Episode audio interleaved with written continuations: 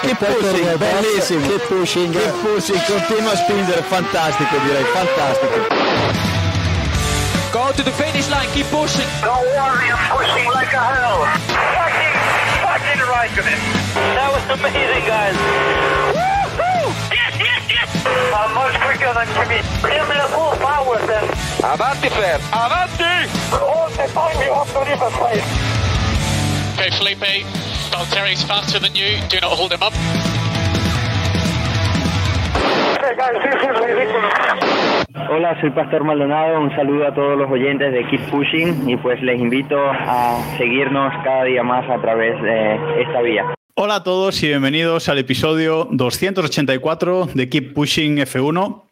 Un episodio en el que vamos a hablar y en el que vamos a analizar todo lo ocurrido este pasado fin de semana en el circuito de Austin, Texas, en este Gran Premio de Estados Unidos.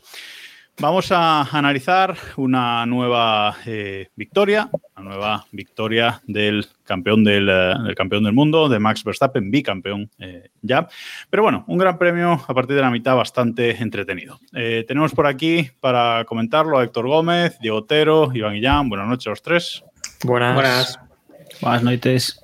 Y gracias a todos los que nos estáis siguiendo en directo a través de twitch.tv barra Keep Pushing F1, ahí comentando en el, en el chat un martes más.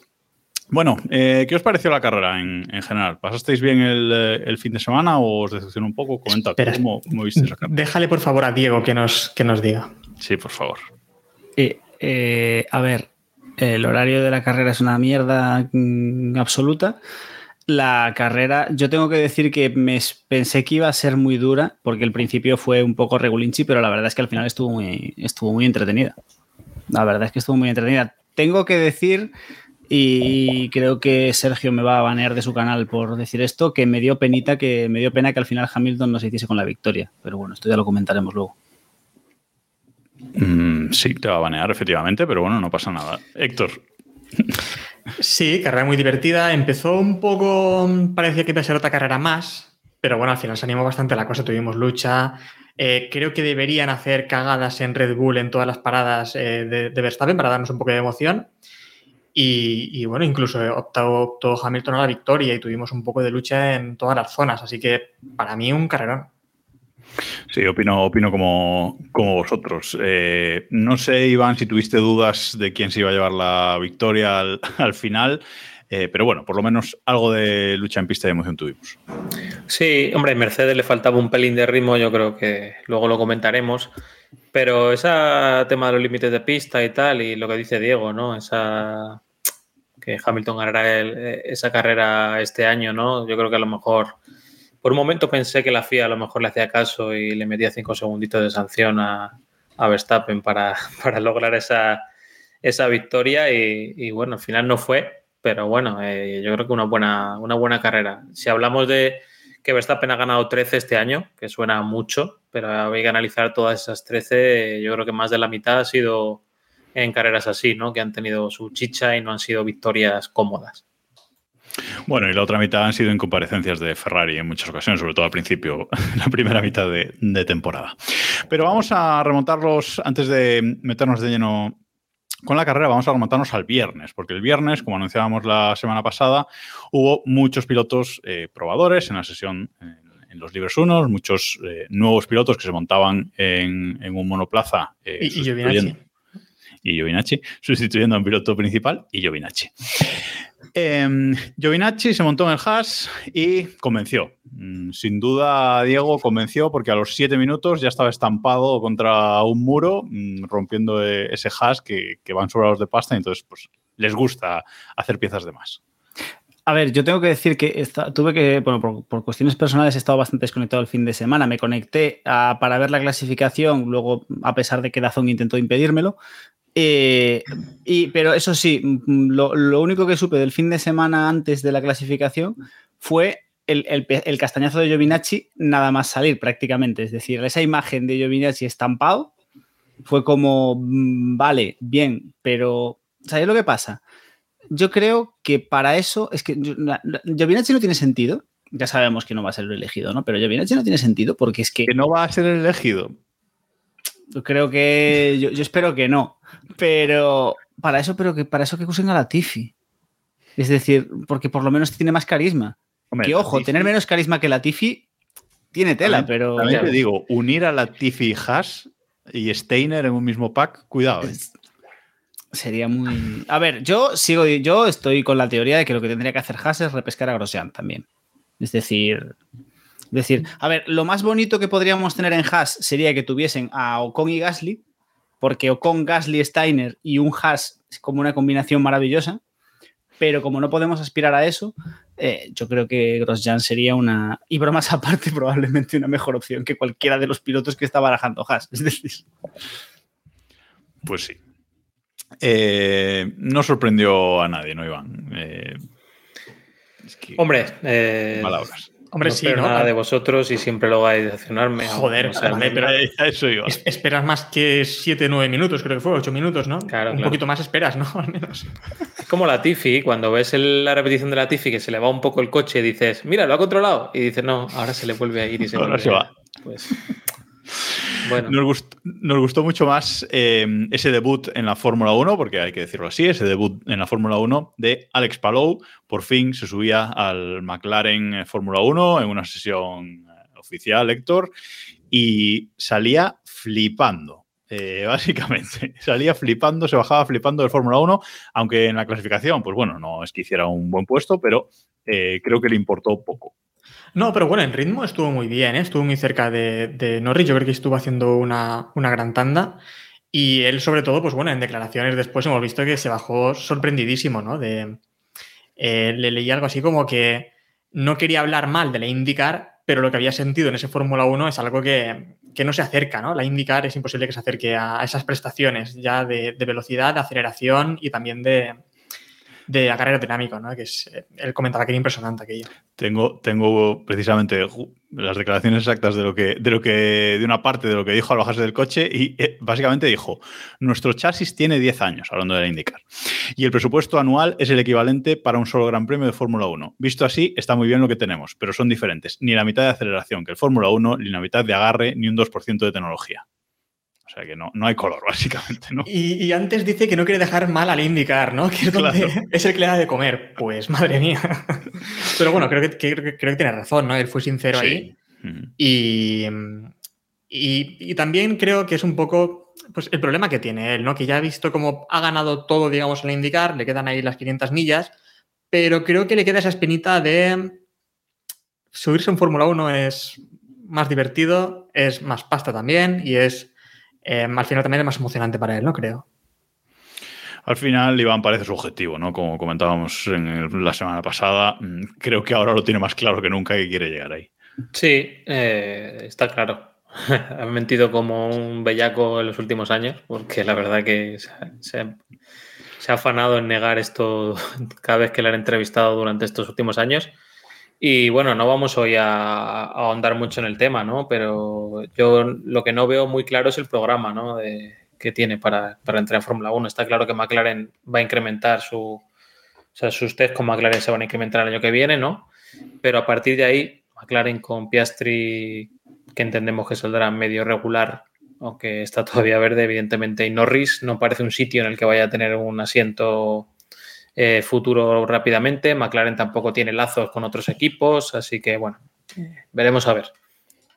Sí, eh, muchas incógnitas, pero bueno, vamos poquito a poco sin, sin querer correr antes de, antes de andar. Y ahora sí, vamos con la, vamos con la carrera en sí, porque mm, el sábado Carlos Sainz nos sorprendía con una pole, pole, una pole que realmente es suya, que no es una pole con eh, penalizaciones de sus rivales que hacen mejor tiempo que él, no. eh, en pista se gana la, se gana la pole en, pista, mm, confiado, con ritmo, pero el domingo en la salida, nada más arrancar, eh, le pasa Verstappen rápidamente. Verstappen se pone primero, con el que compartía primera fila, y en la primera curva acaba su carrera. Y aquí vamos a tener polémica porque mm, el consenso general es que es culpa de Russell, pero aquí Diego tiene otra opinión, así que voy a empezar por él.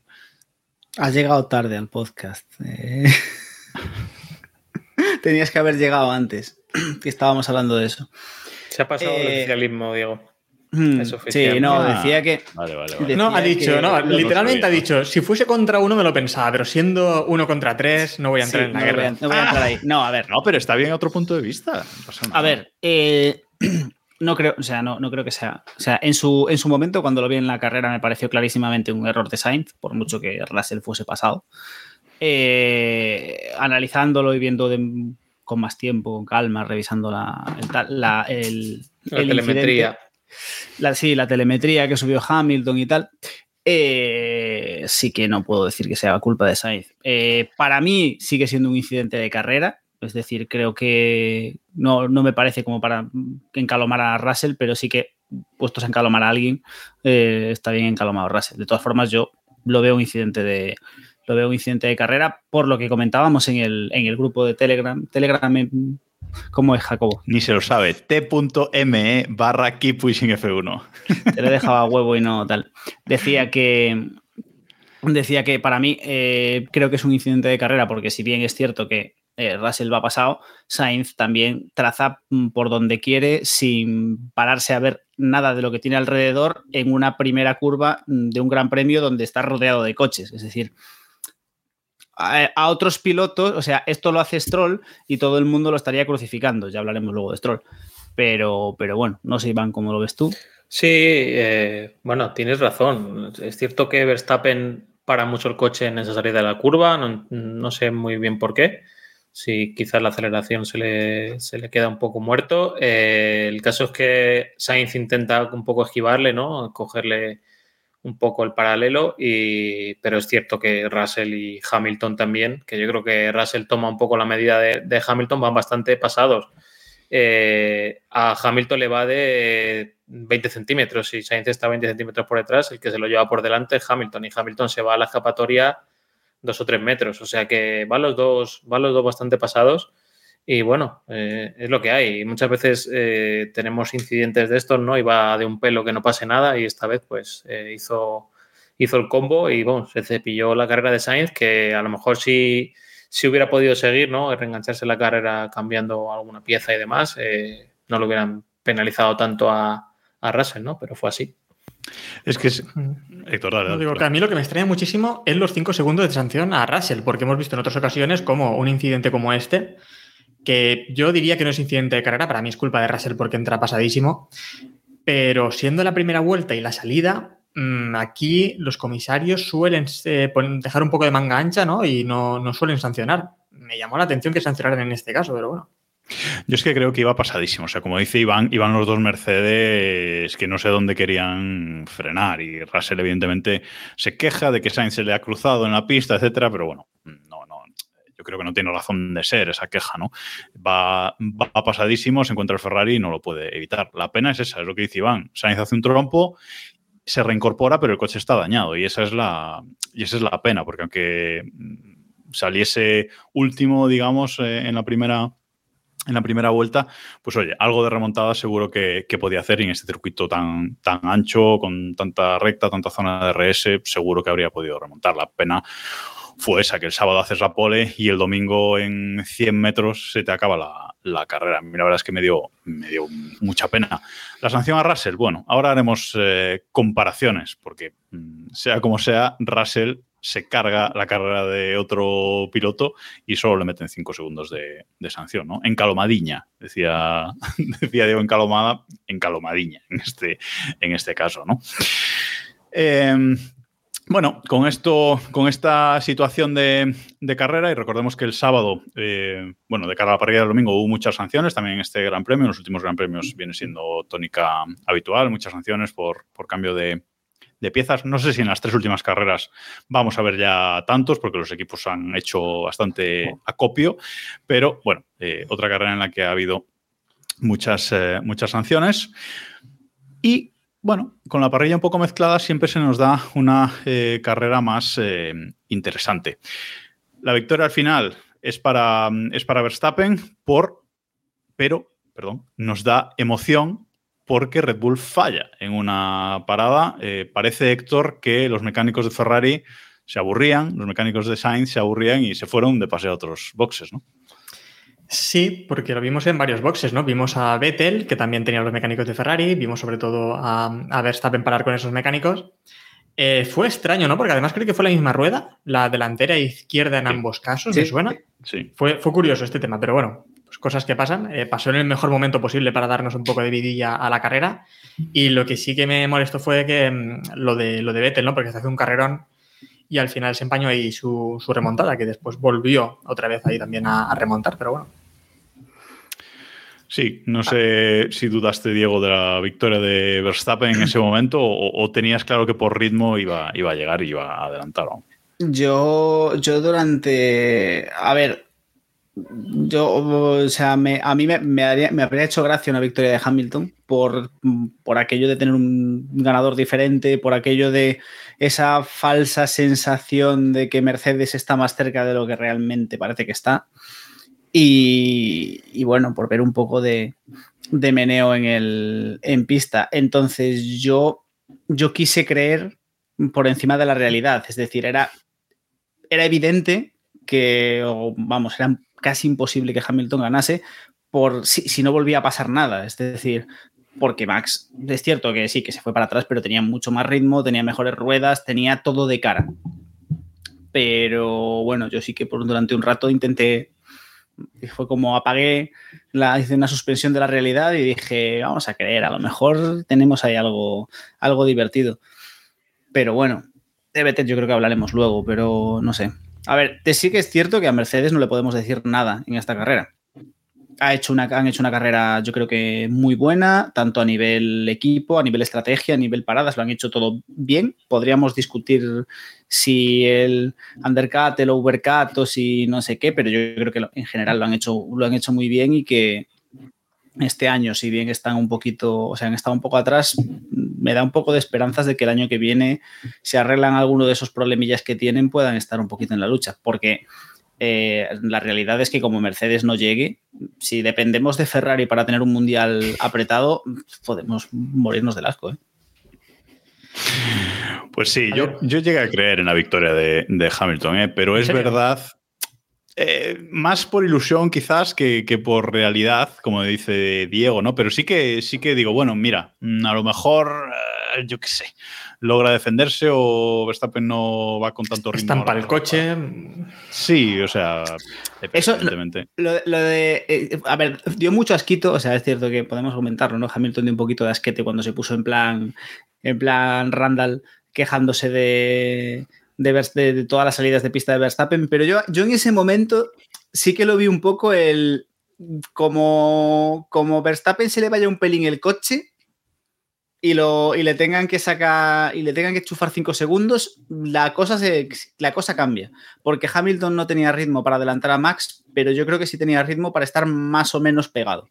Es decir, yo que, creo- es lo que decía Iván al principio, ¿no? De que, por lo menos esa lucha final ahí, aunque Hamilton estaba detrás, podía, digamos, mantener distancia, durante un rato pudo mantener distancia, para presionar por los límites de pista, ¿no? Y tuvimos ahí esa gracia.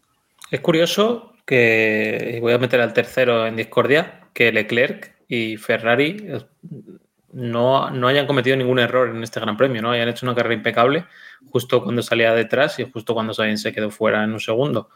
Que a lo mejor hubiera sido el día de aprovecharse por fin de un error de, Red Bull para ganar una carrera por parte de Ferrari y justo no están en el momento. Porque Leclerc, vamos, eh, no hay que ponerle ni ninguna pega. La verdad que hizo una carrera de las mejores del año para él. Cuando no tienen el foco encima, Héctor, parece que trabajan más tranquilos, ¿no? Cuando no tienen la presión, parece que, que las cosas van mejor. Sí, justo eso creo que se está viendo mucho esta temporada, ¿no? Cómo la presión les puede, los momentos así decisivos son donde Ferrari sobre todo eh, suele fallar. Este año es verdad que han hecho un gran trabajo en la fábrica, que es lo que se está diciendo, ¿no? En todas partes y también Binotto y demás.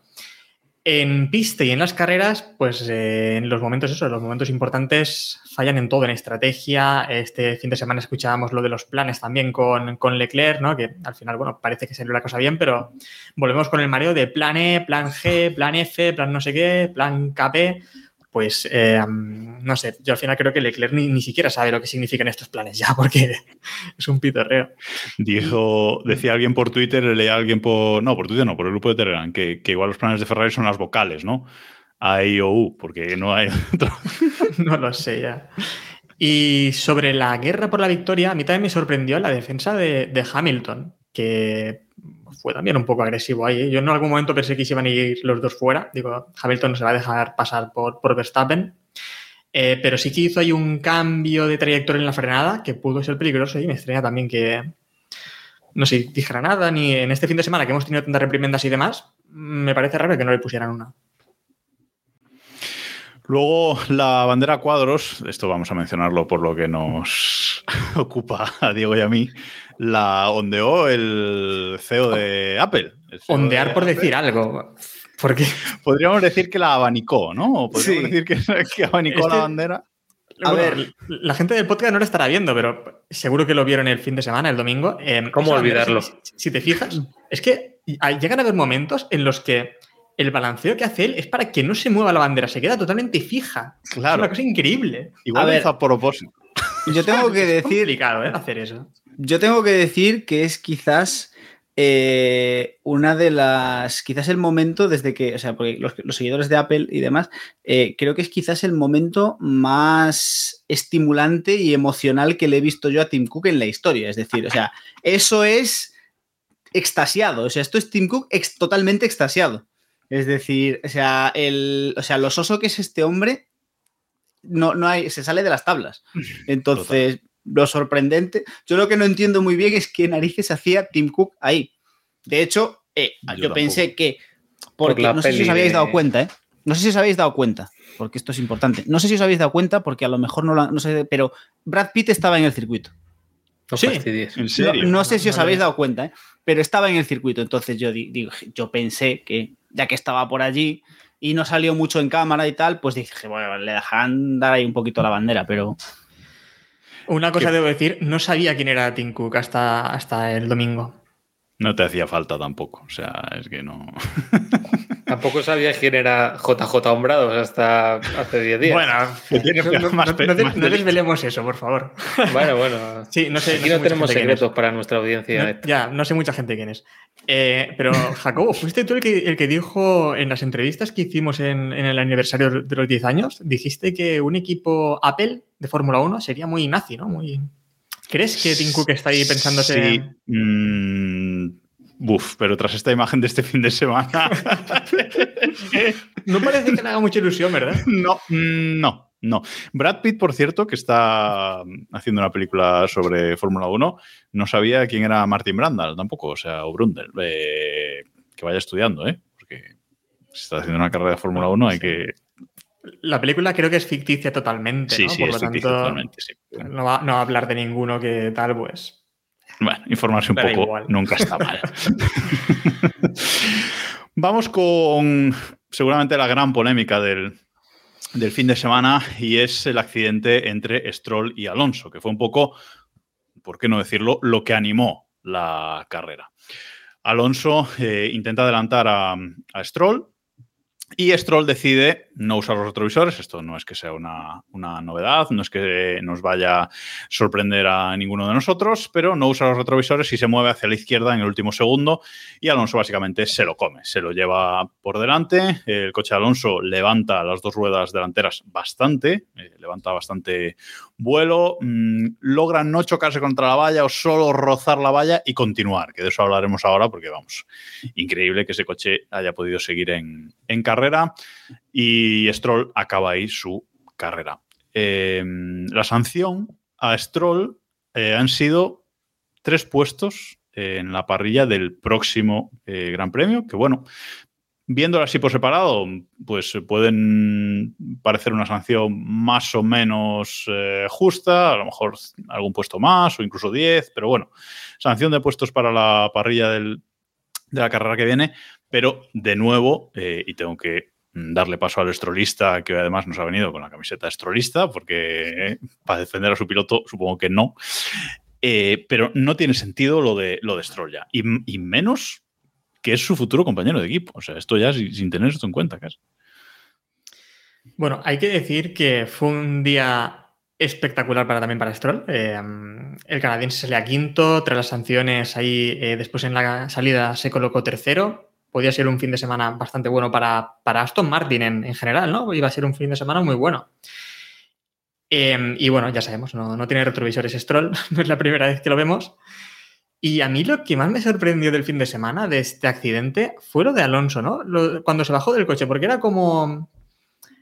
mm, No quería culpar tampoco a Stroll, ¿no? Estuvo muy tranquilo. Claro. Eh, si, hubiese sido, si hubiese sido Hamilton, pues hubiese dicho lo de no tiene retrovisores, como dijo también el viernes.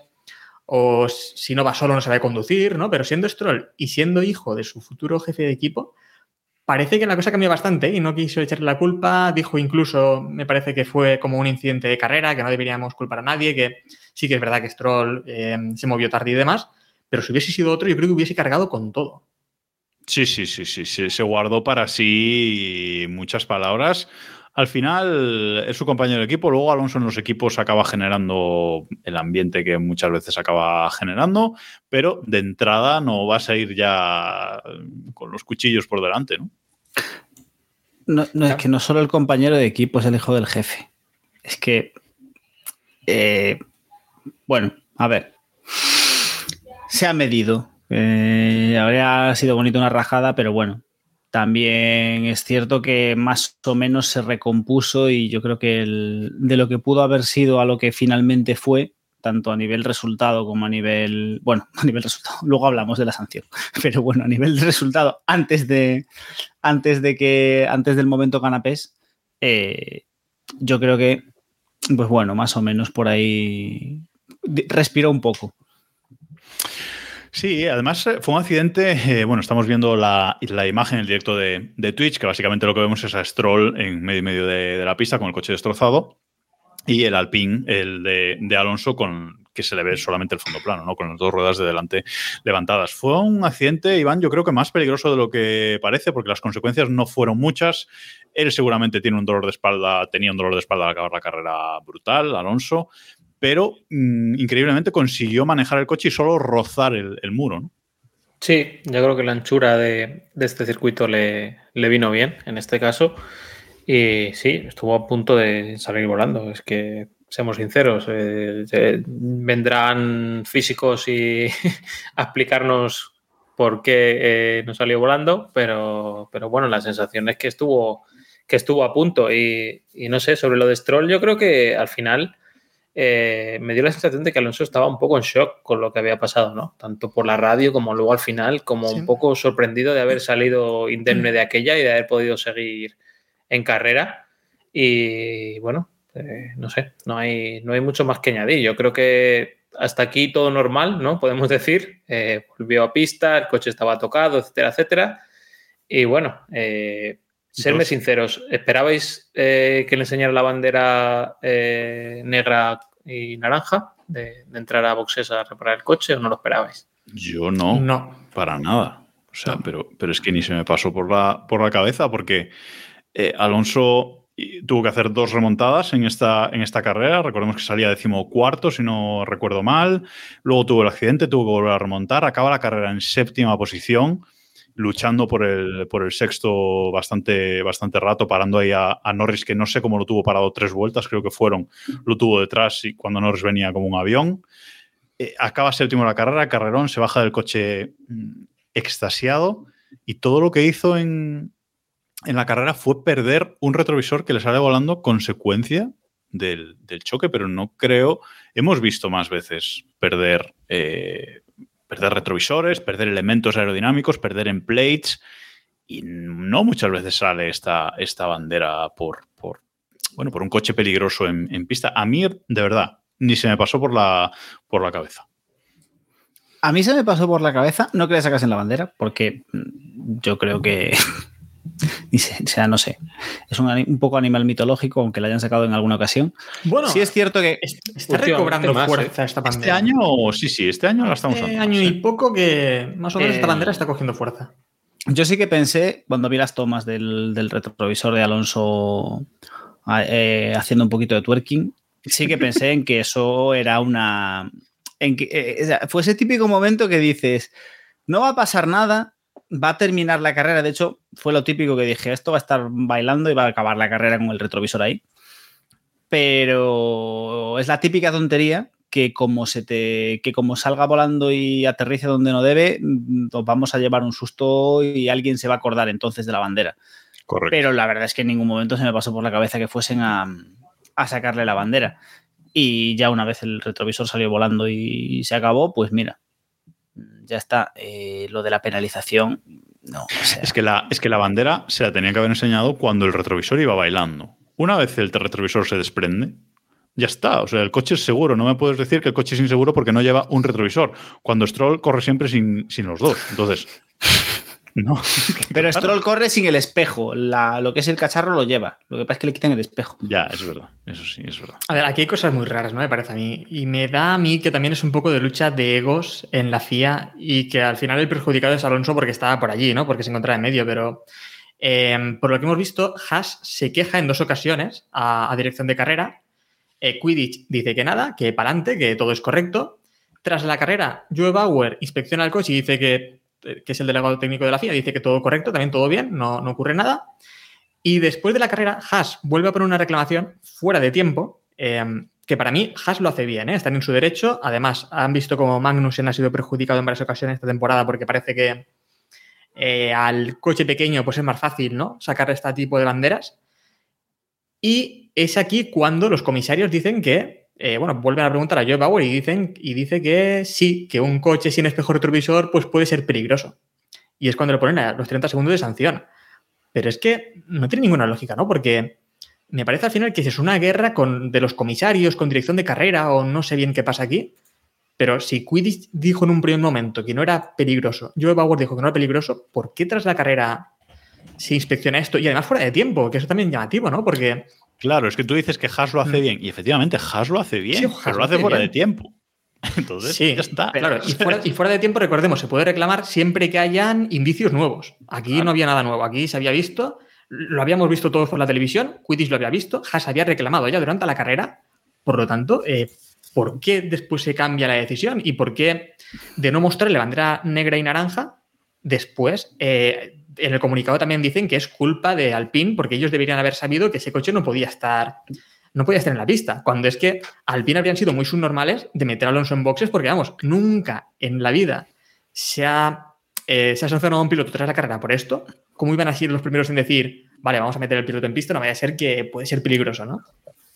Eh, pero es que no tiene ningún sentido. Es decir, es, un ridículo. Es decir, ¿por qué? O sea, si, lo normal aquí sería, si, esto pues, tuviese algo de sentido, si, si, el, si la reclamación, supongamos que aceptamos que Haas, aunque el reclame fuera de tiempo, es un hecho que, me- que- que- que merece que sea revisado. Pues porque estamos hablando de un tema de seguridad. eh, vale, venga. Eh, si tú quieres sancionar a alguien, tendrías que sancionar al que no sacó la bandera. Es decir, ¿qué- por, qué, ¿por qué penalizas como mucho, ya eh, flipándonos un poco, podrías sancionar al Pine? Podrías meterle una multa al Pine de tendríais que haberos dado cuenta de que ese coche no estaba para tal. Incluso podrías llegar a decir, pues mm, te voy a, cal- a calcar una multa de no sé cuánto y te quedas sin los puntos de esta carrera en el Mundial de Constructores, por ejemplo. ¿Te lo compro, Diego? ¿Te lo compro eso? pero la, la sanción a los- es que no, No, tiene no, pero te compro eso si fuese algo que Alpine supiese y los demás no. Me refiero a una pieza que de repente nadie ve en la televisión, nadie sabe nada, y de repente tras la carrera dicen, oye, ya habéis una pieza suelta, no lo hemos visto, sancionados, porque no habéis dicho nada. Pero es que aquí lo vimos todos, lo vio dirección de carrera, se reclamó, dijeron, ese coche está bien, para adelante. Pues ¿Y, por qué, claro, ¿Y por qué no se aplicó el mismo criterio con el coche de, de Sergio Pérez, que lleva el alerón tocadísimo? Mira, nos lo está diciendo comentaba. Under eh, 1899 por el chat de Twitch. Eh, Checo con el alerón tocado y, y Max llevaba el, el guardabarros también. Bueno, el, el, el estamento, bueno, la, la notificación del tema de Red Bull es que Red Bull logró convencer a la FIA de que no era inseguro su coche. La diferencia de enfoque que tuvo Red Bull con respecto a Alpine. Alpine lo que hace es defenderse y decir que eso pasó en el pasado, que no pasó ningún coche por detrás, o sea, un poco... Pero un es que también en el, distinto. en el comunicado de la FIA, el de la sanción, eh, comentan que, bueno, han habido otros casos, comentan ellos incluso en el comunicado Suzuka dos- eh, 2019, y dicen que esos precedentes no sirven, que sus precedentes da igual, que si los pasan, recordemos, el precedente ese es eh, un accidente en el que, bueno, accidente no, perdón, em, eh, vemos como Leclerc pues, se le suelta una pieza e impacta contra el retrovisor de, de Hamilton. Le rompe el retrovisor y Hamilton termina la carrera sin retrovisor y aquí tampoco ocurrió nada. Pero ellos sí que comentan, para cubrirse las espaldas, que precedentes anteriores, como, el, como este caso, pues no sirven y que ahora sí que van a penalizarlo. Lo que nos gustaría creo a todos es que a partir de ahora pues se definiese, ¿no? Que si un piloto se queda sin retrovisor, ¿debe abandonar o qué es lo que debe hacer? Lo que decimos, lo que decimos siempre, Héctor, consistencia. No hay consistencia en la, en la FIA. Escribía, escribía un poco en plan de coña el IGP, el, redactor de motorsport.com, en, en, Twitter ponía eh, como una conversación, ¿no? La FIA eh, preguntando, ¿qué podemos hacer para mejorar el tema de las sanciones en carrera, etcétera? y ponía todo el mundo, comisarios permanentes. Bueno, vamos a poner dos eh, directores de carrera y la gente, comisarios permanentes. Es decir, todo el mundo está diciendo que la solución o una de las soluciones puede ser poner comisarios eh, permanentes, no tres diferentes en cada gran premio que se vayan rotando, pero no. La FIA sigue inventando, sigue sin haber consistencia, por lo tanto, eh, bueno, no está aquí David para que raje sobre los comisarios concretos de este Gran Premio, lo vamos a dejar, pero, pero bueno, que siempre que hay ciertos eh, comisarios hay ciertas decisiones polémicas, ¿no? Entonces, la, Fórmula 1 no puede tener esta inconsistencia, hay que insistir en esto. Sí, esa es la clave. Eh, al final, sí que ellos pueden escudarse en que pues, han sido estamentos distintos, ¿no? Haas protesta contra dirección de carrera, dirección de carrera eh, el famoso anotado es cuando se lo pasa a los comisarios, o sea que realmente los comisarios nunca, nunca decidieron sobre si el coche de Alonso era seguro o no seguro durante la carrera. Pero sí es cierto que Joe Bauer, que es el que dice que el coche es inseguro, es el, bueno, el que revisa los coches al final de carrera y, dice que el, que el coche de Alonso y, los otros 19 están dentro de la regulación cuando termina. Entonces, pues ese sería el momento, ¿no? De haber de haber certificado que, había algún problema, que con un retrovisor no se puede correr, ese coche no es, no es legal y no esperar a la última hora a la protesta de Haas, que también están tirando muchas piedras a Haas y creo que me parece lo más normal del mundo porque eh, Magnussen, si no en tres o cuatro carreras este año ha recibido esa, bandera negra y, naranja, sabemos que en gran parte por culpa de Magnussen, que es un piloto que arriesga más de lo debido en las salidas. Pero bueno, eh, es evidente que, que, ahí hay una incongruencia y que, bueno, se tiene que, aliviar, ¿no? O sea, se tiene que solventar y que a lo mejor los comisarios, si no han determinado los jueces de carrera que, eso, que eso era peligroso, pues ya está, aceptar que como anteriormente hemos dicho esto, pues, pues el coche ha sido legal y continuar. No sé si veis algún sentido a la operación de Alpine? Si pensáis que va a progresar. No, absolutamente para nada. Hay mucha gente que está muy optimista con este tema. Nada. Eh. Estas, eh, estas reclamaciones, porque, bueno, eh, por aclararlo, a, Alonso le mete una penalización de un stop and go tras la carrera, que se supone 10 segundos de parada más los 20 segundos que dura una parada normal. Bueno, pues 30 segundos de penalización, pasa de séptimo a sexto, si no lo tengo mal apuntado, decimoquinto, decimoquinto. Eh, con lo cual, bueno, destroza absolutamente su, carrera y Alpine, pues, eh, ha protestado y la FIA les ha dicho que vale, pues que el jueves, eh, este fin de semana vuelve a haber Gran Premio, que luego hablaremos de eso, pues el jueves, antes del Gran Premio, hay audiencia para decidir si se tiene en cuenta esta reclamación o, no. Han llamado a Alpine y han llamado a eh, Haas, creo, creo también. ¿Sabéis qué es lo más divertido? A que todos estamos de acuerdo en que si Alonso hubiera quedado octavo con cinco segundos sobre el undécimo, le hubieran metido cinco segundos. Por supuesto, vamos. Clarísimo. O sea, de hecho hicieron las cuentas y dijeron, no, es que si le metemos drive-thru casi no nos llega. Entonces vamos a meterle un stop and go. Vamos, esto lo decimos muchas veces. Sancionan según el resultado final. Pero yo vuelvo también, lo están comentando también en el chat eh, algunos. Bueno, comenta eh, Xavi que si hay una guerra FIA-FOM, obviamente hay una guerra FIA-FOM, pero yo creo que también una guerra de comisarios y dirección de carrera, porque ya han visto, han olido sangre, ¿no? Ahora con, con, con, sobre todo la destitución o retirada de, de Freitas y creo que ahora van a por Quidditch, Y me parece que Silvia Bellot en menos de dos, tres años puede ser la próxima directora de carrera. de- Madre de mía. carrera. Es No, el momento de que la Fórmula 1, o bueno, la FIA, eh, tire de esa transparencia tan prometida que, que nos han dado, ¿no? Y decir por qué se ha ido Freitas y qué es lo que, qué es lo que está ocurriendo, porque al final es lo que decís, hay rumores de todos lados. Eh, te puedes creer a quien quieras. Si es cierto que hay una versión oficialista que siempre ha sido muy oficialista y que ya va tirando un poquito más contra la FIA, los Baxton, gente de Sky, etc, etc, que siempre habían sido muy defensores de Michael Massey, de todo lo que pasó el año pasado, del Gran Premio de Bélgica, todas las polémicas del año pasado, y que ahora ya van tirándosela a la FIA de vez en cuando, así que eso es señal de la ruptura, ¿no? Pero es que lo que hace falta, yo creo que lo llevamos diciendo mucho tiempo, es la FIA a día de hoy no está aportando nada a la Fórmula 1. Es decir, no como espectáculo, todo lo que, es decir, no le está, no está valiendo de nada. Es más, la FIA está eh, priorizando y potenciando su, su escalera, su maravillosa escalera de, de subida de alcance a la Fórmula 1 y está parando pilotos que quizás serían más interesantes para la Fórmula 1 a nivel mediático, básicamente, que al final es lo que en el fondo importa a la gente de Liberty. Entonces, y deportivo, en el caso de Deportivo. Colton Herta. O sea, Por no- ejemplo, pero- Colton Herta no es un manco que, que- que no sería capaz de manejar Sí, la sí. Fórmula 1. sin duda, pero, pero más allá, pero ya no solo a nivel deportivo, sino a nivel eh, apertura de mercados. Entonces, yo creo que lo que están tardando, y yo espero y deseo de verdad que estén por detrás preparando un golpe de estado en condiciones, es que Liberty diga hasta aquí.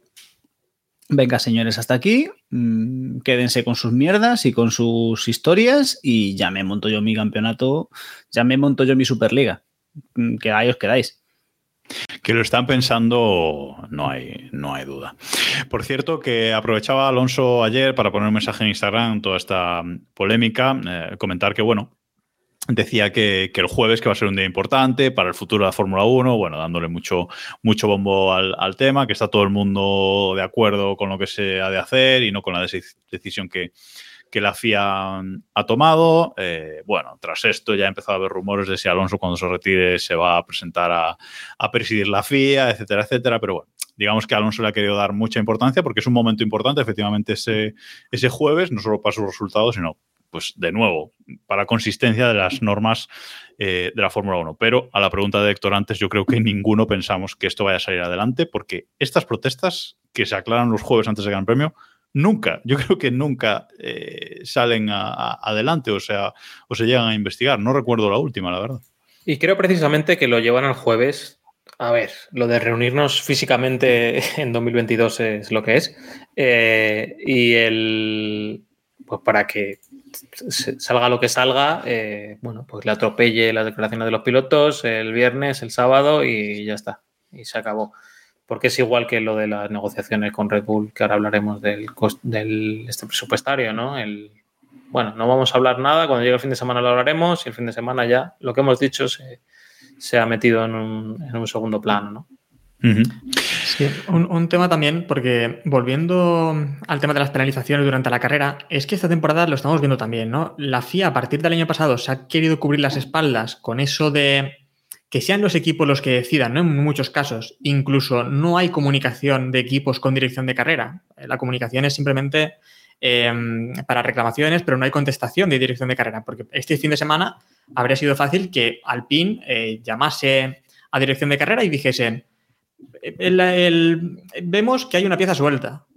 ¿Qué opina dirección de carrera? ¿Qué opina el delegado técnico? ¿Hacemos parar a Alonso, sí o no? Y que hubiese una respuesta, pero no, ellos, para no errar aquí, se cubren las espaldas y dicen, decidiremos al final de la carrera, que haga Alpine lo que quiera y ya nosotros decidimos al final de la carrera. Con esto además ponen en riesgo a todo el mundo, porque Alpine obviamente no va a parar a Alonso para, para esto, porque además nunca han sancionado por esto. Y creo que es el error, porque también eh, cuando un piloto adelanta por fuera, ya han dicho también di- dirección de carrera que no va a decir nada, que sea el equipo el que decida y después ya verán lo que aplican. Por lo tanto, pues eh, desde el año pasado se creó un precedente muy peligroso que ahora lo estamos sufriendo y lo vamos a sufrir porque no hay comunicación con dirección de carrera. Exacto. O por lo menos, bueno, eso, que, que- que se sepa, ¿no? Bueno, antes de seguir, buenas noites, David Sánchez de Castro. Un Sanabres no llega nunca tarde, sino cuando debe llegar. Más o menos. Correcto. ¿eh? Eh, bueno, eh, íbamos a pasar de tema, pero ya que estás aquí, no sé si quieres hacer algún comentario amistoso sobre los comisarios este fin de semana. ¿Te enteraste de lo de Alonso, lo, que, lo del lunes, o estabas con lío? Eh, bueno, un poco de ambas cosas. Eh, a ver, es toda una concatenación de inutilidades y absurdeces las que se eh, cometieron que todavía no me lo creo. Eh, está todo mal. Todo mal. O sea, todo mal es todo mal. Desde Stroll, que, insisto, ese chico tiene un serio problema con el tema de los retrovisores. Es inconcebible que no sepa girar. No, Eso girar sabe, girar sabe. Bueno, eso, girar sabe, pero no sabe hacerlo mirando al retrovisor. O sea, Eso. es muy absurdo. Eso sí. O sea, chico, tienes dos retrovisores, solamente tienes que mirar en uno. ¿no? O sea, si por el lado derecho. Bueno, eso mal. Segundo, eh, dirección de carrera mal. O sea, Quidditch no puede coger y decir que ese coche eh, eh, es legal durante. ¿Cuántas vueltas estuvo con el retrovisor colgando? No sé, 15. Vueltas significativas. Mm, Eso No pone en el comunicado, algo así, ¿no? Sí, sí, sí, sí. bueno, el comunicado sí, también o pone que se reúnen absurdo. el jueves 24 de octubre. Pero bueno. Lo han, lo han cambiado eso. Sí, ya, lo han se ha cambiado. arreglado. O sea, no saben ni en qué puto día viven. No, Luego, es que es el copiar y pegar. Lo hemos es- visto esta temporada un montón de veces, ¿eh? Copiar y pegar todo el rato. Sí, sí, sí. Cuelan sí, cada sí. una que Es- madre es- mía. Es un fallo bastante habitual. Y luego Joe Bauer, que es el director técnico de la FIA, que no es un señor que llega, o sea, de Quidditch podemos entenderlo porque es director de carrera desde, desde este año. Joe Bauer yo creo que estaba ya cuando la FISA. Que de- de- yo creo que de lo que Una, nos una están cosa, viendo- David, porque lo de lo que está diciendo de Quidditch, yo creo que Quidditch a lo mejor continúa diciendo que ese coche era seguro, ¿eh? Porque no hemos escuchado lo que ha dicho él ya después de eso. entonces, eh, entonces Quidditch no se sabe la norma, que es peor. Bueno, Quidditch, él determina. ¿Qué norma, David? ¿Qué norma? Se la sabía no hay más. norma. No, No hay norma en realidad aquí. En teoría, si hay, en teoría, si hay un elemento en el, en el coche, espera que sí.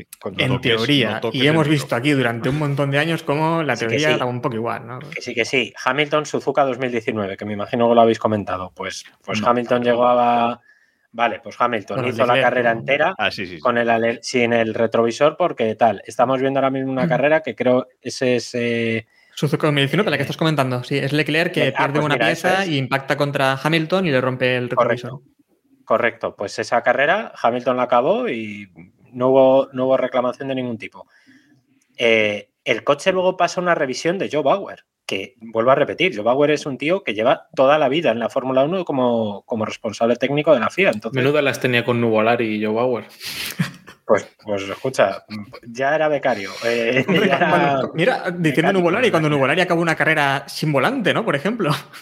Pues, pues mira, ese o sea, ese precedente no lo usó. ¿Pero eran vueltas significativas o no? Porque claro, si no lo eran, No, claro, era la, eso es, la última vuelta, creo, entonces no era significativo. no era significativa. Claro. Y luego, lo último, ya es el fallo de forma, que yo creo que es por donde eh, Alonso y Alpine lo tienen bien para la reclamación, es que Haas lo presenta media hora tarde. o sea, es que es absurdo que hayan admitido esa reclamación David, después, ¿no? David, Entonces, sabes, sabes que van a hacer un pelillos a la mar. O sea, sabes que esto no va a ir para adelante. ¿Cómo que van a hacer un pelillo a la mar? O sea, Sí, que le devuelven que- la sanción, le devuelven los puntos a Alonso, ni de No, no, no, no. No, no, no, que, que, que- no, que esto ya esto está, y que para adelante. Esto ya está. que le follan y que le follan, ¿no? Exacto. No me cabe la menor duda. Y luego, yo creo que esto es una, que no sé si también lo habéis comentado, perdonad otra vez, eh, yo creo que esto es una batalla mucho mayor, ¿eh? Aquí está la batalla de poder de la, de la Fórmula 1 con la FIA, a ver Sí, quién la tiene más grande, eso.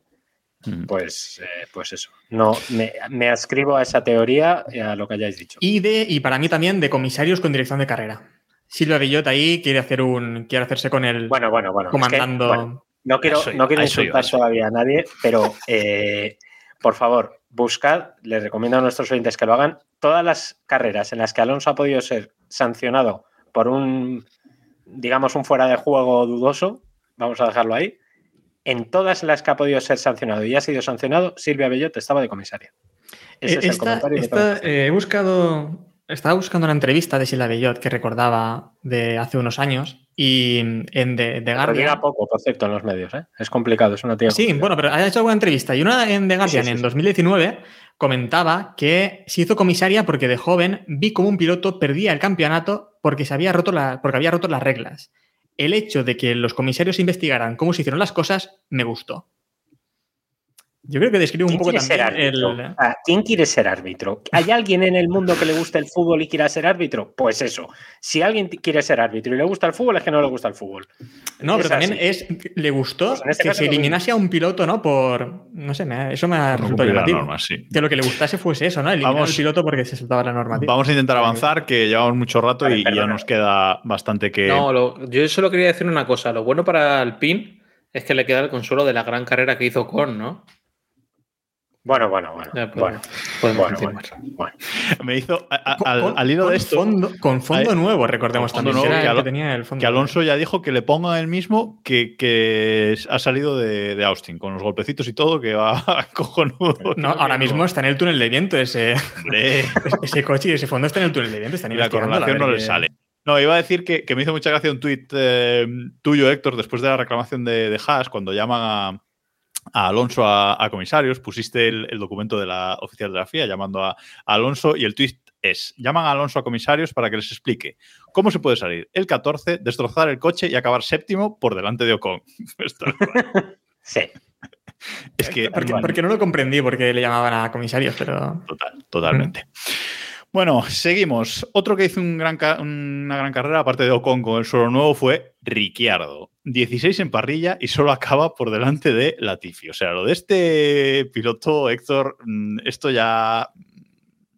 Es que no sé. La No. penuria en los tres últimos grandes premios que le quedan, madre mía. No, es que además el jueves le vi llegar al circuito, imagino que lo visteis, ¿no? Llegar en, en caballo y con sombrero de cowboy y digo, no puedo hacer ya más el ridículo este fin de semana y aún así se superó, ¿no? Y, y hizo más el ridículo y... No, vamos a ver. No nos vamos a meter con Ricciardo entrando en caballo con un pase VIP de la FOM, el caballo. Para el caballo. para el Caballo, caballo, es decir, y, y- y con- nombrando al caballo Horsey McHorse. O sea, es, un, es, un- o sea, es, es el sumum del sentido del Y los espectáculo. mariachis contratados por él, ¿eh? Que O sea, le puso Sí, la pasta. si después en rendimiento en pista tuviese algo, pero vamos, de Sí, carisma no solo se vive. Y... No, no, no. eh, que, este fin que de semana se tiene que ir a su casa, lo tenemos claro. McLaren, iba, y McLaren es verdad que iba fatal este fin de semana, pero joder, Norris al final hace una gran carrera, eh, consigue eh, una sexta posición, si no recuerdo mal, y sí, ¿no? Al final adelanta también a Alonso, consigue una buena Sí. posición, joder, y Norris, a pesar de eh, salvar los muebles. Y lo de Ricardo adelantando simplemente a la Tifi es que es No, sorprendente. a ver, eh, Ricardo se tiene que ir a su casa. Ya está. Es decir, mm, por, o sea, ya no hay excusas, ya no hay. Es decir, no está rindiendo y se tiene que, y se tiene que marchar. Y mira, a lo mejor se marcha y consigue volver y no sé, y le da un aire y vuelve en condiciones. Pero vamos. El pobre Ricardo se tiene que ir. Eh, que mm, con el, con, con el paso del tiempo valoraremos eh, cuán justa o no es la comparación con Norris. Sí, pero Ricciardo es un piloto, partimos de la base que Ricciardo es un piloto que todos veíamos como un posible candidato al título, es decir, en su momento. Entonces se espera de él bastante, por mucho que Norris sea un piloto que parece que está rindiendo muy bien y que es una de quizás la mayor promesa que tenemos ahora mismo en, en la parrilla de Fórmula 1. Veremos cómo acaba. Pero la carrera de, Nor de, Norris, una vez más, y la temporada, yo creo que está siendo de, muy destacable, con un coche que, que, que, que era un, que empezó la temporada siendo el peor coche de la parrilla, eh, o casi. Cuidado, y respeto a Williams. Eh, un respeto a Williams. Un Du respeto, duró una carrera que yo Y un respeto a Aston Martin, pero. Eh, a ver, era, era, era, era un hierro muy duro. Y la temporada que está haciendo Norris es brillante. Veremos el año que viene qué tal Piastri, pero a priori Piastri tiene un rival duro en el box de al lado, porque aparte Norris es hoy por hoy el niño bonito de McLaren. Y todos Sí, sí. sabemos, por mucho que no esté aquí Ron Dennis, todos sabemos lo que pasa cuando te sientas en el McLaren con el niño bonito al lado. Es decir, complicado. Renovado hasta 2025, o sea que bueno. No, hombre, a ver, y, y no, lo, y no lo han renovado. No, no queda séptimo de constructores, ya lo he dicho. ¿Eh? Que con un hierro no queda séptimo en el campeonato, de pilotos, perdón. Y con un, y con un piloto, ¿eh? Pero, Sí, tiene mérito. pero bueno. Bueno, carrerón de Vettel, David. Eh, un fallo en boxes que le fastidia media carrera, pero eh, tiene un final meteórico, Sí. porque acaba, acaba la carrera en, en séptima posición tras la sanción de, de Alonso. Eh, bueno, espectacular con el, con el Aston Martin estaba desconocido, vete, la verdad. Miedo me da decir lo que voy a decir, pero el final de Aston Martin de temporada está siendo prometedor. Dicho esto, no van a volver a puntuar de aquí a final de temporada. Pero. eh, No, de aquí a final de 2023, quizás. de- sí, o sea, pero la verdad es que sí. A ver, lo, es- lo que pasa es que corren con un piloto o con medio, si acaso. Pero, pero sí, no, la verdad es que la carrera de, de Vettel espectacular. Al principio yo pensaba que, que se iba a hundir. De hecho, yo no sé si estuvo metido en movida en, la- en las primeras vueltas, me quiere sonar, pero acabó muy bien. Y, y bien, yo creo que va a ser una despedida bastante digna, por lo menos para, para, para un piloto que lo fue todo durante unos años y que nos dio bastante miedo a todos, que de hecho parecía que iba a arrasar, como va, parece que va a arrasar Verstappen, y, y bien, sí, sí, muy, muy digno. Bueno, Eso recordemos que salía décimo, ¿eh? Las salidas para verla en, en onboard eh, la compartimos Sí. por Telegram y, y es sorprendente. Se pone quinto, tiene una buena. Aguanta bien ahí en esa posición. Después sí que es verdad que se va para atrás, también la cagan con la, con la parada en boxes. Y al final, ese adelantamiento también a Magnus en la última vuelta, para mí es la- el adelantamiento del fin de semana, ¿no? ¿No fue, ¿No fue Vettel también el que tuvo un problema con la rueda delantera izquierda con el... con Sí, la- sí, sí. En la parada, sí. Sí, en la parada, sí, sí, sí. Vete, vete, por eso. Los puntos importantes de esta, de esta carrera, vamos allá, que no son los del campeonato, son los otros. Son los puntos del carné, del carné de cada uno de los pilotos. Porque Gasly, tras esta carrera, llega a nueve puntos en el carnet. Recordemos que con 12 eh, está sancionado una carrera, una carrera afuera, así que bueno, malo será que antes de final de año no le metan tres a Gasly por cualquier tontería y, no corra a lo mejor la última cita del Mundial. ¿no? Le hacen un, un favor. Bueno, pero ¿cuándo le caducan los? Porque recordemos Ya. que los puntos. Hasta el año que viene le llegan, ¿eh? Ojo. Ah, perfecto. O sea, va a entrar en Alpine con nueve puntitos. Bueno, Como mínimo. como mínimo. Como mínimo. Vamos a ver. Ay, De Breeze queda- está calentando, ¿eh? quedan carreras. Eh, en esta, bueno, Gasly también, igual que Alonso, yo creo que está un poquito perseguido por la FIA, pero bueno, en esta carrera dejó demasiado espacio entre el coche de delante cuando iban detrás del safety car.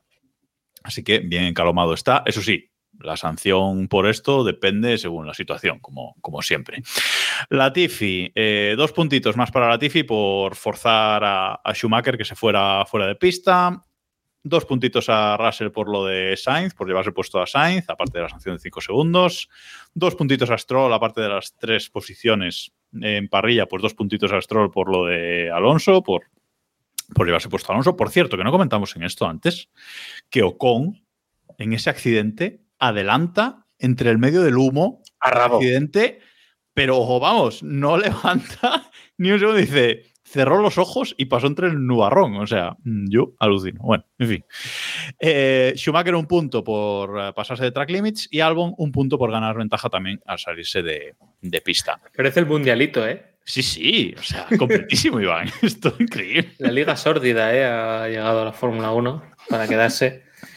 Es tremendo, ¿eh? Porque Gasly yo creo que se va a quedar ahí en 9, ¿no? Ahora se han dado cuenta, hoy nos hemos pasado mucho con este chico, vamos a contemporizar un poco, porque, vamos, eh, nadie se ha perdido una carrera. Y bueno, en la Fórmula 2 este año se, per- se perdió una carrera Nissani, o sea que va Sí. por el camino, a lo mejor nos sorprenden este año. Bueno, en fin, es un. Vamos con, los puntos del Mundial bueno, porque el Mundial de Pilotos ya lo tenía ganado eh, Verstappen, aumenta su ventaja, 391 puntos para Verstappen, 267 para Leclerc, que se mantiene segundo, logra mantenerse segundo, solo dos puntitos por detrás está Sergio Pérez, que llega a la carrera de su casa, 265 puntos. Y Carlos Sainz, mmm, veremos, pero parece que lo va a tener complicado para ser cuarto. Eh, y Fernando Alonso, otra carrera que tenía para recortarle puntos a Ocon, pues eh, tampoco ha podido de momento, así que sigue por detrás de, de Ocon en el Mundial.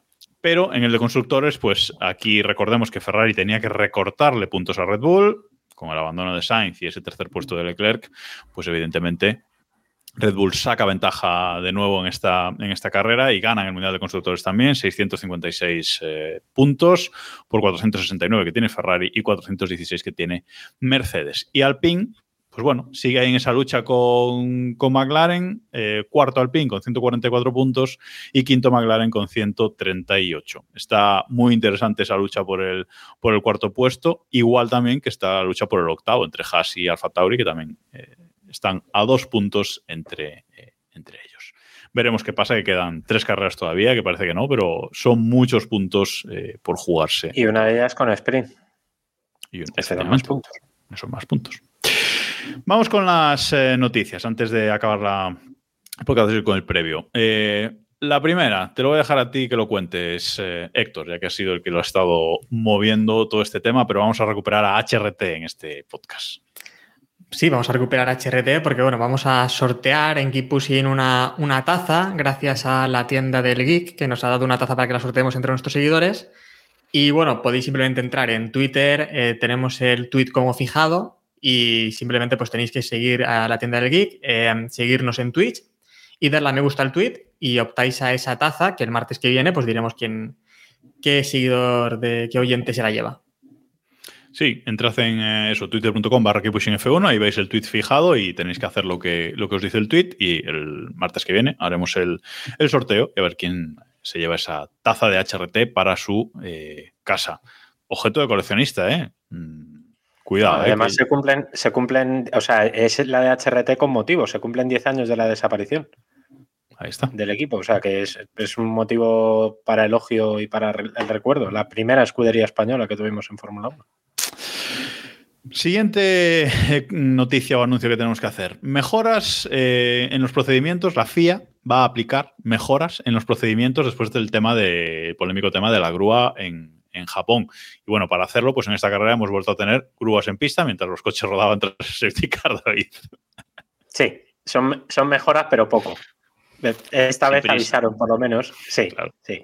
Bueno, a ver, objetivamente se ha habido una mejora y es que por lo menos avisaron a los pilotos de que tal se hizo la, el, procedimiento que yo creo que es más lógico, eh, que es eh, coche de seguridad y hasta que no se fue el coche de seguridad, estaban ya todos reagrupados, etcétera, no se fue, o sea, no, no, una vez que ya estaban todos reagrupados, se fue la grúa y ya se, se quitó el coche de seguridad.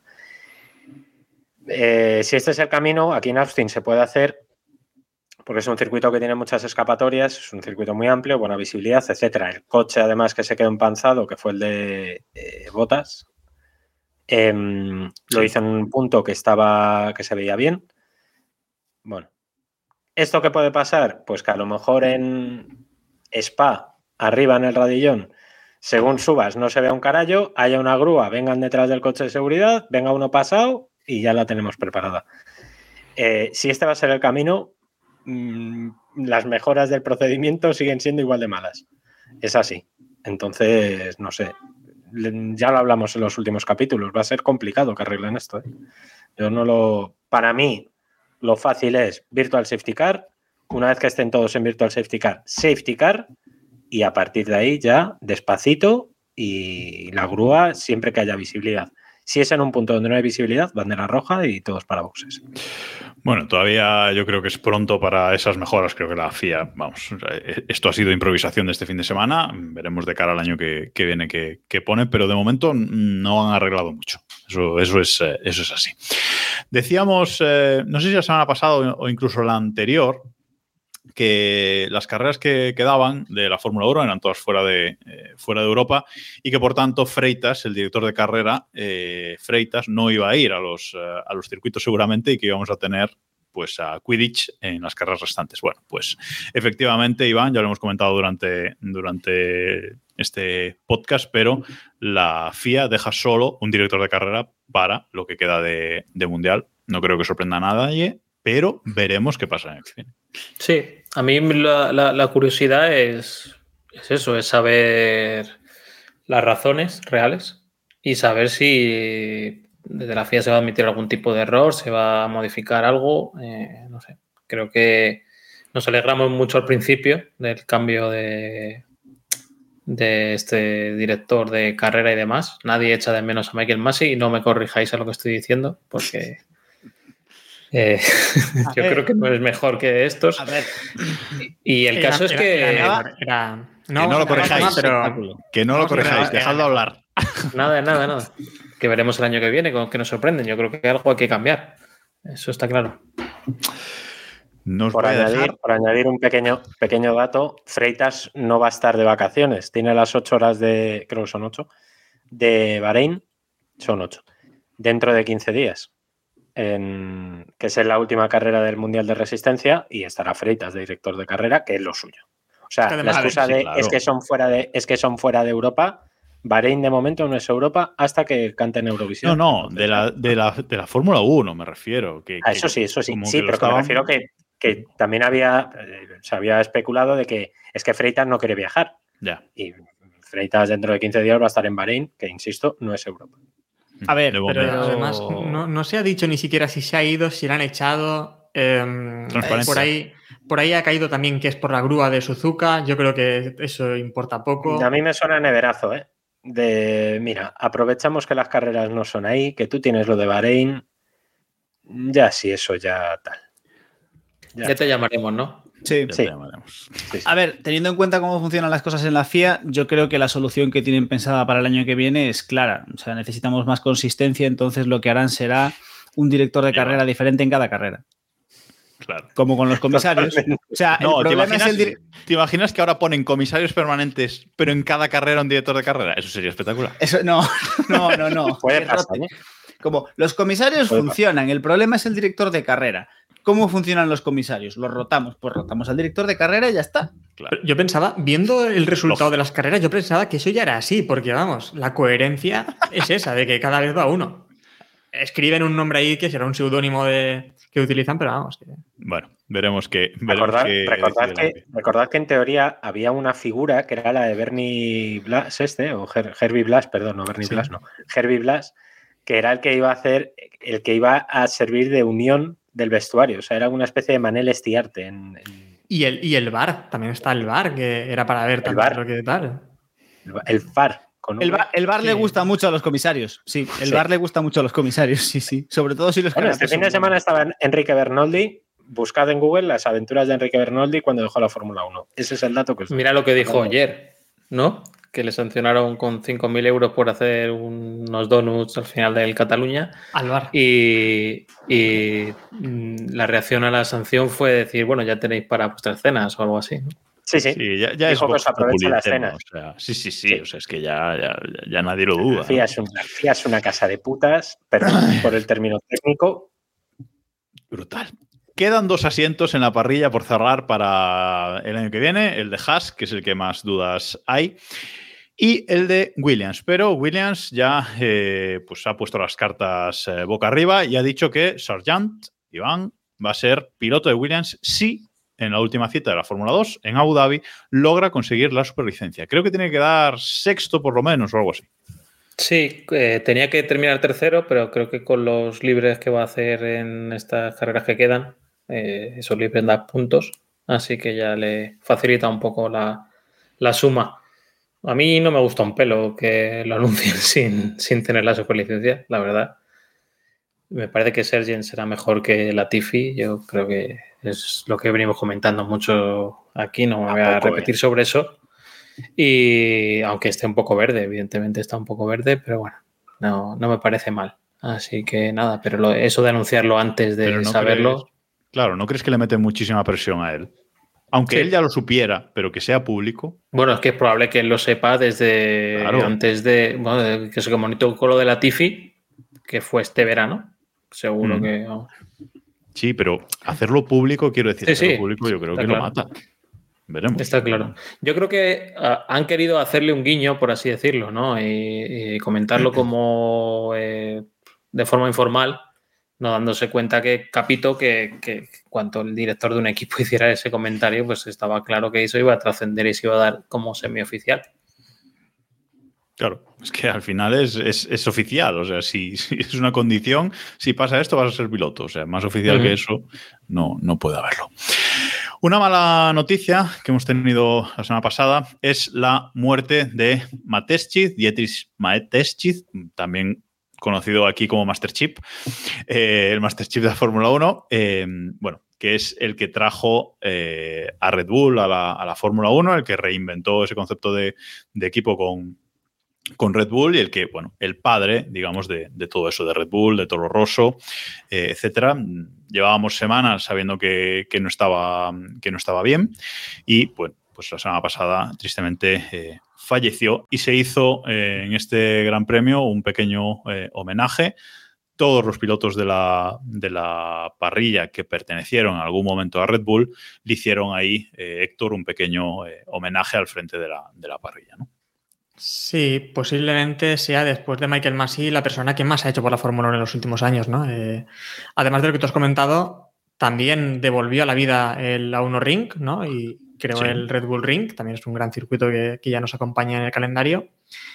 Y bueno, creo que ha llevado a la Fórmula 1 en estas últimas décadas a, eso, ha salvado a, gran, ha salvado a un equipo como salvó Minardi, tal vez, y llevó a otro hasta lo más alto, ¿no? Por lo tanto, es una de las personas que más ha aportado para mí en la Fórmula 1 en estos, en estos últimos años. A saber, en la, en la parrilla eh, están Ricciardo, Carlos Sainz, Sergio Pérez, Max Verstappen, eh, Gasly, Sunoda, Vettel y Albon, como pilotos que en algún momento pertenecieron a la escuela de, Red Bull, ¿no, Iván?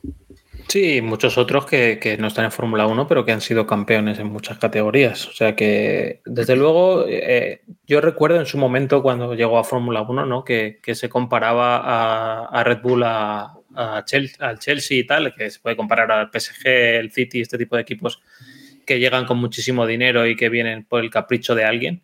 Y creo que Red Bull durante estos años, éxito de, en la Fórmula 1 aparte, se ha encargado de demostrar que, su inversión ha sido global ¿no? al deporte del motorsport, al deporte en general, también hay que, añadirlo y que se le debe mucho, mucho como, como aficionados. Eh, evidentemente, como personas, eh, odiamos el Red Bull y cualquiera que lo tome debería estar prohibido, es la mayor mierda del mundo, pero bueno, por lo menos eh, el dinero ganado con esa basura eh, lo ha invertido en el deporte que nos gusta. Le ha quedado moderado. David. Eh, a ver, eh, Master Chip, porque nosotros somos gente de orden y le llamamos como hay que llamarle, ha sido una, probablemente sea uno de los, y no exagero, uno de los empresarios más importantes de los últimos 50 años en el mundo y no estoy exagerando, estoy hablando no mucho más. No exageras nada, efectivamente. No, no, no. no. Eh, o sea, este tío trajo una bebida un medio local de un paisano de Tailandia y lo ha convertido en un fenómeno mundial, copiado por el resto de bebidas energéticas, porque Red Bull fue la primera o una de las primeras masivas, copiado un sistema de, marketing, un sistema de entender la promoción de los productos que se ha copiado eh, que se estudia, de hecho, en escuelas de marketing, el caso Red Bull como un caso de éxito, y luego aparte que lo que da para la Fórmula 1 es fundamental, o sea, es promotor. Red Bull ahora mismo, si no fuera por Red Bull, me arriesgo a decir que el Mundial de Rallys no existiría, lo digo así. El Dakar, eh, tres cuartos de lo mismo. Eh, competiciones como los saltos de, mm, de de trampolín, él fue uno de los que promocionó para que llegara a ser olímpico. O sea, estamos hablando de que este tío es una figura imprescindible para el deporte de los últimos 20 años por lo menos, ¿no? Y para lo que hizo para la Fórmula 1 es clave. Entonces su muerte, eh, vamos a ver, ahora qué pasa. Eh, esto es como cuando cae un gran emperador, ¿qué pasa con el imperio? Pues los herederos no lo tienen fácil y ahí hay un fregado mm, de AUPA. Primero, lo primero es qué va a pasar con el equipo Red Bull de Fórmula 1. Y hasta aquí puedo leer. Porque las negociaciones, cuidado, que pasa de aquí a cuatro años, 2026, por poner un año así encima de la mesa. Pero antes o después de, de Totineos, David. Pues escucha, los movimientos van encaminados a que todo se va a decidir en los próximos cuatro años por el cambio de normativa y porque ya la gente al final va haciéndose mayor. Y Red Bull cambio de filosofía que va a haber probablemente en los próximos años, pues eh, va a tocar la Fórmula 1. Vamos a ver. Bueno, veremos qué, qué pasa. Y hablando de noticias, de equipos, etcétera, como no puede haber un miércoles sin noticia importante de Fórmula 1 tras el Keep Pushing, bueno, pues mañana, miércoles, si, estás viéndonos ahora en, directo, eh, mañana miércoles cuando publiquemos el, el podcast, hoy si nos estás escuchando, en formato podcast, pues Audi va a anunciar algo. A las 10 de la mañana, eh, hora central europea, pues va a anunciar algo. Y ese algo, pues, Pero, va a ser la claro, compra Puede de... ser Sauber o quizás puede ser Sauber o tal vez podría Exacto. ser incluso. Vamos, vamos a contar como si ya hubiese ocurrido y así pues estamos actualizados. Bueno, pues Que va a Audi compra Sauber. ya está. Lo ha comprado Vale. ya. y han hecho un comunicado muy chulo en el que dicen que compran Sauber, que se dejan ir la pasta, compran el 50% de Sauber y eso. ¿Nos ha gustado el vídeo, el vídeo promocional que han hecho para Sí. anunciar la compra? Sí. Rojo y negro. Había mucho rojo y negro. Sí, a mí me gustaba decir. esa combinación no va a sorprender ni, ni, ni un píxel. Sí. Bueno, pues Puede ser el, el equipo con menos carisma de la historia del motorsport. ¿Ese modelo se puede, se puede comprar ese modelo? ¿Cuál? Es verdad, El- son modelos, sí, sí. recordad, son modelos que solamente se van a circular por circuitos y conducidos solo por pilotos profesionales. No son Sí. modelos a la venta. Bueno, la maqueta esta que tal, en algún momento la podremos comprar momento. por eBay seguro. O sea, la maqueta Claro, esta que está paseando la FIA. pues, Y baratas, algún- porque hay tantas que ya se sabe. O sea que- Bueno, y vamos a acabar este podcast de hoy, que nos está quedando larguito con una previa rápida, una previa express del próximo Gran Premio que se celebra este fin de semana en el circuito Hermanos Rodríguez de México. El Gran Premio de México, que yo voy a decir así de entrada que a mí es un Gran Premio que me da pereza. No sé por qué, no lo sé definir, pero a mí es un Gran Premio que me da pereza. Porque llega a final de temporada. A mí me pasa lo mismo, ¿eh? se me está haciendo largo el final. ¿eh? es, es que. La segunda audiencia de Keep Pushing, ¿eh? De- Es que. Después de es España, que- ¿eh? No, Es no he faltado, mismo- solo digo que a mí personalmente me da pereza. O sea, ya está. Es que está muy mal ubicado. Es decir, o sea, es que ya llegamos a un punto, es que lo hemos hablado mil veces, pero es que sobran 10 carreras en, el- en este, en este, este año. Entonces, A ver, eh, veni- venimos de una carrera muy buena. Esperemos otra igual también en México, a ver si pasa algo así. Que sí, que seguro que es buena y que el espectáculo que montan es espectacular, no sé qué. Buf, a mí me da pereza. a ver, Pero hay, que, hay que reconocer que en Estará el Europa. padre de, de, de Sí, Sergio Pérez el, padre de Choco es, Ya es estaba bueno, en ¿no, eh? Lo más interesante. Pero ¿Qué has aquí dicho, está Iván? ¿Que no, se, en- que no se te ha entendido? Que ya estaba en Austin. He visto fotos. Sí, es verdad, ¿eh? No sí, sí, no estaba Austin, mucho. sentado por ahí en las gradas y demás. Pero bueno, aquí hará su. Claro, hará- aquí, es aquí está para hacer su show. si, no, si Pero- no le vetan, a lo mejor le- yo espero que le veten, porque pero bueno, está, más, está La ahí, campaña, eh, pues que- más allá del padre de Choco, eh, yo creo que ya. que es, que es que no. Es que no. Y a ver, para los, para los europeos, y esto aquí sí que ya es pues un poco más para nosotros, ¿no? Samu, como no, como hoy no ha podido venir, pues no puede dar la perspectiva de, de Claro, otro, de punto. El horario del Gran Premio es un poquito regu. O sea, no ayuda. Si, te, si es un gran premio en este horario y se están jugando el mundial y está todo súper apretado y no sé qué, pues bueno, lo vives de otra forma, pero personalmente a mí el horario de el horario que hemos tenido en Austin me, me mata la vida. ¿eh? A ver, eh, ha sido peor el horario de Austin que el, de, que el va a ser el de México. Por lo menos han arreglado el sábado. Eh, bueno, el viernes y el sábado. La carrera sí es verdad que es a la misma hora. La carrera es el domingo a las 9 de la noche, eh, hora de Con cambio de hora el sábado al domingo. ¿eh? Con cambio de hora del sábado Ojo, al domingo. mítico, mítico lo del cambio de hora. Explica el cambio de hora. No, no, hora, en hora Samu. Que iba a ser el último. adelanta Que iba a ser el último, el del pasado marzo, recuerdo, ¿eh? pero aquí seguimos cambiando. Pero bueno, ¿A- pero ¿Las ardece antes o después? Eh, David, cuéntanos. No lo sé, tío. ¿Es el bueno o el malo? Este que es me el malo, actualice el móvil porque si no. David siempre le pone cago. 20 euros. Le da igual. Sí. Sí, la verdad es que sí. Bueno, total, que como digo, la carrera con ese cambio de hora es el domingo a las 9, de 9 a 11 de la noche, mismo horario que, que en Austin, pero el viernes los libres son los libres 1 a las 8 de la tarde y los libres 2 a las 11 de la noche.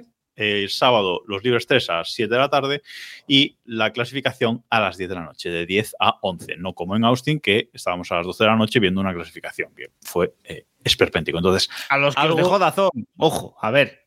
bueno, sí, también es verdad. Eso es que no eran horas para abrir la aplicación. Es que- Haberlo que- preparado el viernes, Diego. Claro. Tenla abierta desde el viernes, claro. Ya. que Eh, joder, las cosas. que- Bueno, previsión meteorológica. Mm, Es México, es octubre. Mm, No sé si nos tienes alguna sorpresa, Héctor, pero vamos. Pues a ver, yo voy a apostar por seco todo el fin de semana, pero es verdad que hay algo de probabilidad para el sábado en el circuito, ¿eh? Así que. Molaba que entrase un tifón, rollo Japón. Un huracán, sí. No, parece que, a ver, sí que hay algo, serán cuatro gotas el sábado, pero apuesto a que es tan bajo que, a ver, de aquí al sábado a lo mejor puede cambiar la cosa, pero va a ser seco. Seco Vale. 100%. Yo, yo lo intento. El fin de semana pasado casi conseguí que lloviese, ¿eh? Que yo dije lo de seco 100% intentaste, lo y al final... Sí, sí, sí, sí. eh, No, estuve diciendo ahí lo de seco 100%, no sé qué.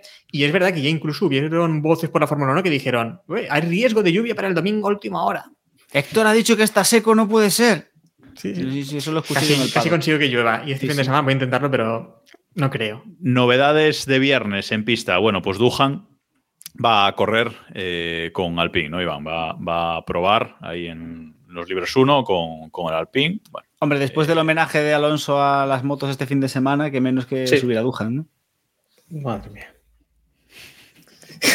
y la Bueno, pregunta. el chiste, ¿eh? No está mal el sí, chiste. sí, ¿eh? no está mal, no está mal. No está mal, no está Sargent mal. también va a estar y Fittipaldi en el sitio de Schumacher a ver si que les queda un chasis sin estrenar, pues lo van a intentar reventar. romper también de traca final.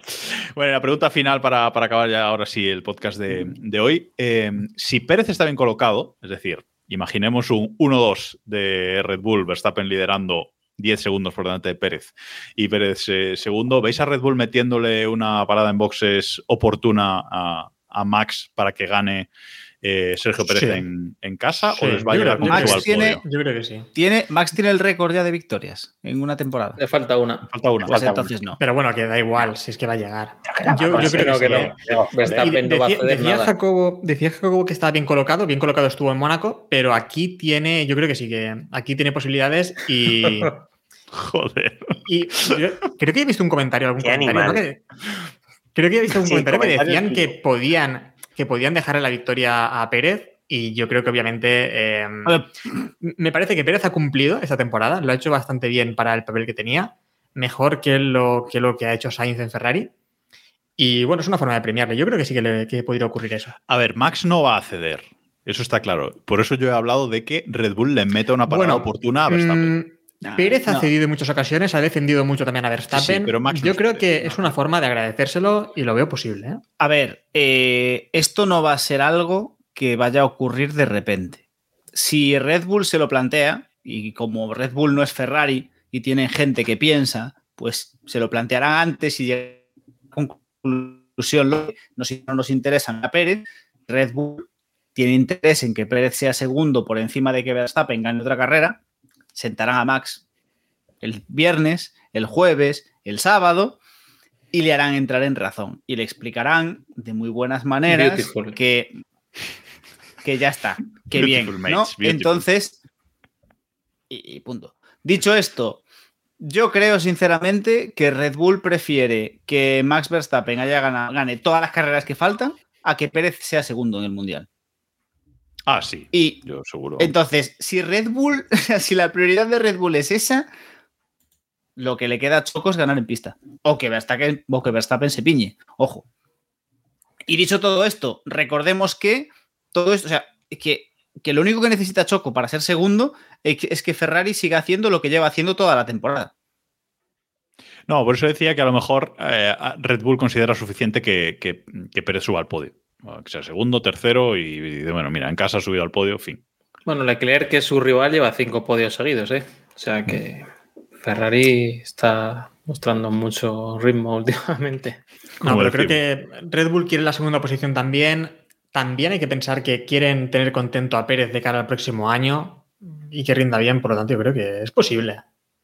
Bueno, veremos. Mi apuesta es que veremos no, ¿eh? Que coste en acta. Mi apuesta es que no también, la de Diego también y David, quedas tú tampoco. No, Que, que solo yo. Pues Héctor es el único que, que confía. Y ahora sí. Haré un clip, haré un clip con esto, así que no os Sí, preocupéis. perfecto. Y ahora sí, acabamos el podcast de hoy dando el premio Latifi del Gran Premio de Estados Unidos, que ha habido varios candidatos y bueno, tenemos que hacer una votación ahora aquí para decidirlo. Giovanacci se, Giovinacci se piñó, eh, Stroll lo intentó también bastante bien, Bottas provocó un eh, safety car, no sé, creo que hay bastantes candidatos este fin de semana a ese premio Latifi.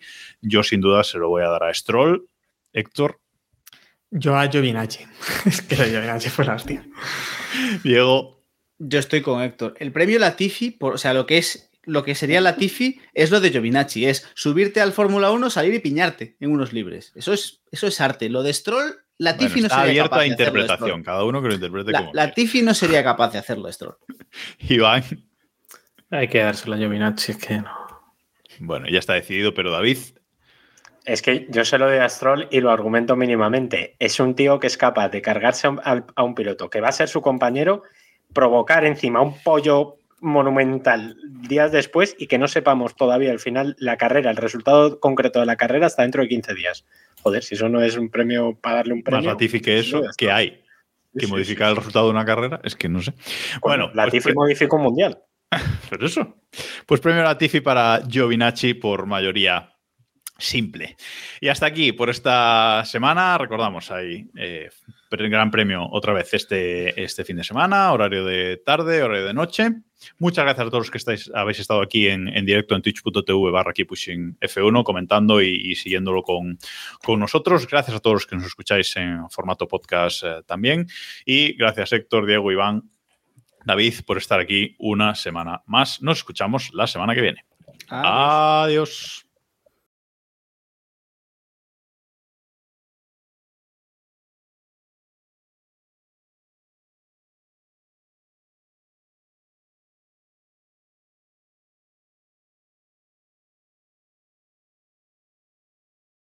Oye, con toda esta movida de la sanción a Red Bull y tal, no me digáis que no molaría que cuando Red Bull ya tenga ganado todo, coja y diga que no puede correr, que no va a correr la última carrera porque han llegado al tope de presupuesto y no tienen pasta para comprar otro motor.